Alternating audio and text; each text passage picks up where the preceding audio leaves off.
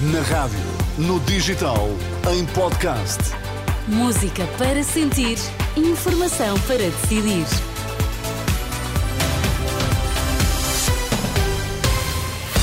Vamos às notícias. Bom dia, Sérgio Bom Costa. dia, Teresa. O que é que temos em destaque? Aumenta a pressão na Madeira. Partidos pedem demissão de Miguel Albuquerque. PS já entregou moção de censura. Baixas autodeclaradas disparam às segundas-feiras e nas vésperas de feriado. Vamos lá ouvir as notícias, edição das 10 com Sérgio Costa.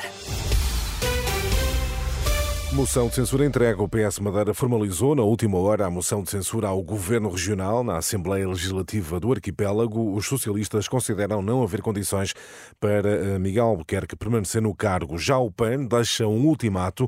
O apoio parlamentar à coligação que lidera o Governo Regional fica dependente da substituição de Miguel Albuquerque na presidência do Executivo madeirense.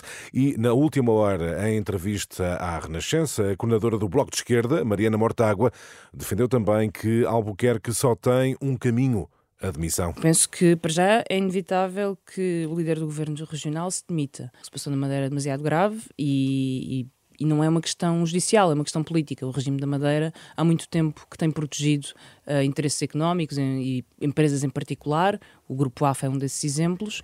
Por ser responsável politicamente por este regime de interesses e de cumplicidade e de proteção, não tem condições para continuar penso que a convocação de eleições, uma vez demitido o Presidente do Governo Regional, é a única solução. Mariana Mortágua, entrevista à Renascença na última hora. Já Francisco Assis destaca diferenças entre a Operação Influencer e o recente caso na Madeira.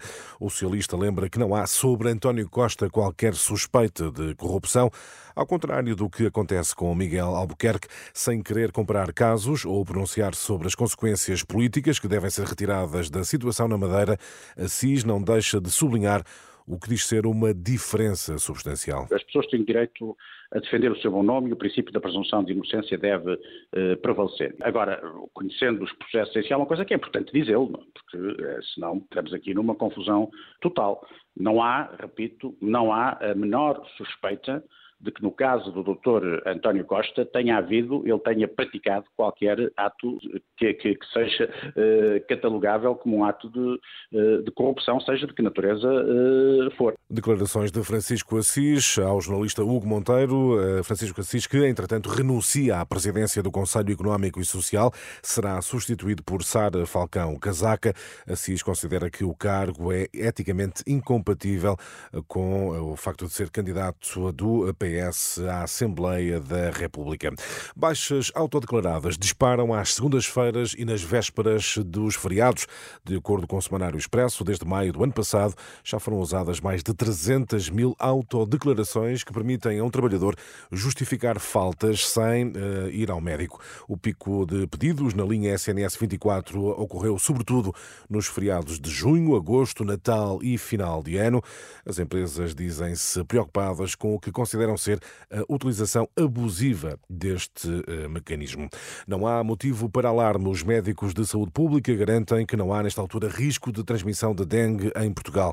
Em causa está o surto no Brasil, com quase 121 mil casos, e que motivou uh, a morte de 12 pessoas nas primeiras três semanas do ano. Em declarações à Renascença, Gustavo Tato Borges lembra que a transmissão da doença é feita através da picada de um mosquito e não entre seres humanos.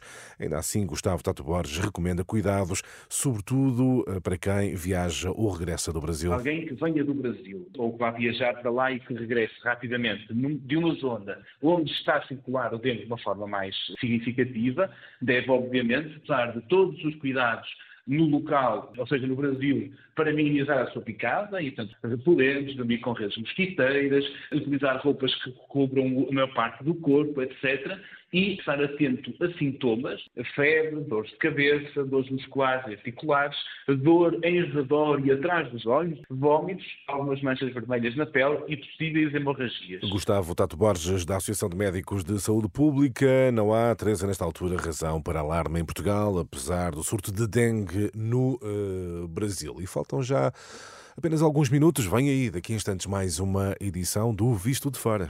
Pois é, já daqui a bocadinho, visto de fora com Olivia Bonamici, Begonha Inigas, são eles que comentam a atualidade.